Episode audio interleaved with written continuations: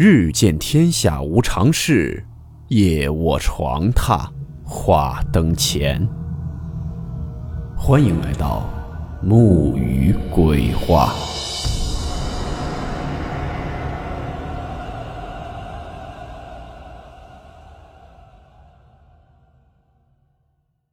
大家好，我是木鱼。今天这个故事是一位匿名听友投稿分享的，讲的他一位老朋友给他讲过的一件事情。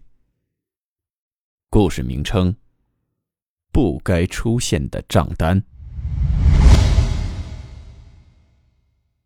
温馨提示：本故事含有未经证实的内容和边缘化知识，部分内容超出普遍认知。如感到太过冲击自己的主观认知，请大家当做故事。理性收听。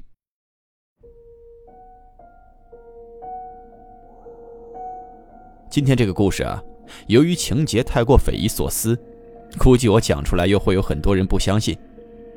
然而以我的了解啊，我这位老友绝不会凭空编故事骗我的，所以还是照实记录下来，请诸位一阅。今年盛夏时的一天，都已经过了晚上十一点了。老友他突然接到了公司老板的夺命追魂 call。电话里，老板态度坚决地要求他马上回公司加班。放下电话后，老友简直急火攻心，在心里默默问候了一遍老板祖上八代后，为道良谋，还是挂着礼貌的微笑，披星戴月地直奔公司而去。折腾到公司一看，好嘛，老板竟然已经在楼下等着他了。吓得我这位老友心里是直犯嘀咕：公司这是出了多大事儿啊？三更半夜的把我从家薅来，老板等不及都下楼接驾了。老板一见我的这位老友，不由分说的拉起就走，直奔公司对面的二十四小时烧烤店。三下五除二就点了一桌子丰盛的宵夜美食，外带一箱啤酒。朋友给自己和老板都斟满了酒，一时对坐无言。老友猜测，老板这不会是要开了他吧？窥他神情举止，又不像是有重要的事儿要谈。再说了，哪个公司二半夜叫员工出来谈离职的？这难不成，老板是想泡他？朋友来公司五六年了，也没听说老板还有断袖之癖呀。正在这瞎琢磨着，只见那老板已经自斟自饮，大快朵颐起来。朋友和他边吃边聊，酒过三巡，老板便开始有些失态了。老友心里着实诧异，这老板向来不参加他们的聚会饭局，更从来没见过他喝过酒，而且传闻老板有酒精过敏症。老友刚想劝老板别喝了，早点回去休息，不想老板竟借酒盖脸，潸然泪下，痛哭起来了。边哭还边对我朋友诉说自己年轻时是何等意气风发、才华横溢，暗恋一个美术系的才女，勇敢表白后，终于跟才女结了婚。老板进而感慨婚后生活平淡却是幸福，自己原想着大展宏图，给老婆孩子最好的日子过，却渐渐将一身才气沾染了铜臭。言语间提及老婆的名字，那是一位在朋友他们业内小有名气的女画家。眼看着天都快亮了。老板也已喝得泪眼朦胧，醉不成句。朋友赶紧结了账，搀扶着老板走出了烧烤店。说起来，老板也算是个讲究人，说什么也要开车把老友送回家。老友看他走路都七扭八歪、踉踉跄跄了，心里真是一百万个不愿意，可又不敢驳了领导一番美意，只得抱着视死如归的大无畏精神上了老板的车。好在凌晨时分，路面上就没几台车。老板一路画着龙将老友送到家门口。老友关切地问他用不用打电话叫司机过来。老板迷迷瞪瞪地说不用，一脚油门绝尘而去。老友回家洗了把脸，玩了会儿手机，就照常去公司上班了。一进办公室，刚好看见老板雷打不动的清早起来，两炷香，虔诚的正供奉着关老爷。回想昨夜老板那副痛哭流涕的狼狈样。老友面上还有些尴尬和不自在，可那老板却跟没事人一样，亲昵地拍了拍老友肩膀，说了一句：“来了。”早会时，朋友见老板神清气爽、思路清晰，各种奇思妙想的创意提案一个接着一个往外抛，哪里有丝毫宿醉未醒的疲惫？散会后在茶水间碰见老板时，老友忍不住问了他一句：“啊，说老大，您昨夜喝那么多，没事吧？”老板满脸莫名其妙，瞪着老友说：“说大早晨起来你发什么神经呢？我酒精过敏，你不会才知道吧？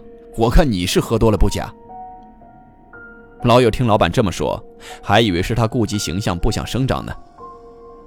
也是巧了，中午老友跟几个同事吃饭时，餐厅里一本杂志上刚好有那位女画家的一篇专访，老友就顺嘴八卦了一下。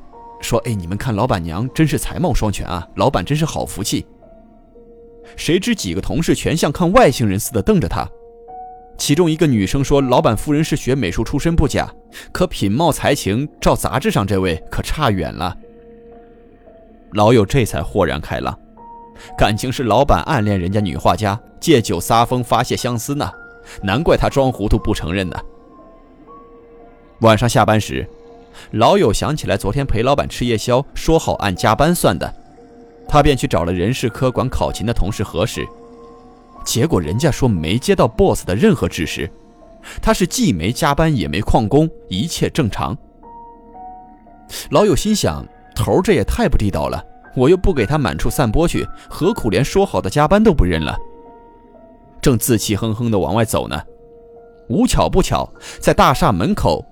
看见了老板的车，老友过去就问司机，说：“昨天夜里你表姐夫都喝成那样了，你也不去接接他，真差劲。”司机一本正经地反驳他说：“说快别胡扯了，昨天老板的车被别人刮蹭送去修理厂了，根本就不可能开出来，好吧？我下午才提着车过来接他去饭局的。”听了司机这么一说，我这位老友已经彻底懵逼，石化风中凌乱了。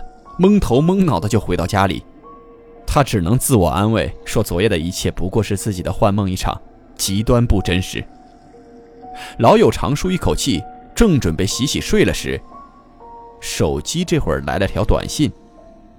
他点开一看，我操，不对，昨天那顿夜宵是他付的账，短信账单上赫然显示着那笔不多不少的消费。那么。昨天深夜与他一起把酒畅谈、且歌且哭的，又到底是谁呢？老友告诉我这件事时，弄得他是又惊又怕，每次面对老板都觉得战战兢兢、瘆得慌。他也想跟别人说，但又恐讲出来没人相信，还会为他招致不必要的争端与麻烦，所以才没有在他单位到处去说去。我将老友经历的故事如实记录讲述出来，也便是不辱使命，完成任务了。至于解惑答疑的众人，就要交给走过路过的高人朋友们了。对于别人经历过的那些自己难以想象之事，我们不妨怀抱开放包容的心态去了解和探索。一味想当然的这也不信那也不信，生活便只剩了乏善可陈的一地琐碎，够多无聊。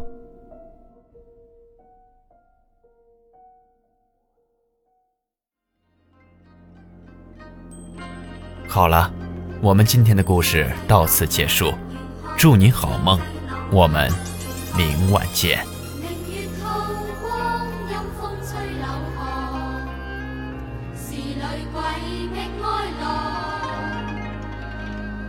谁人愿爱凄厉鬼新？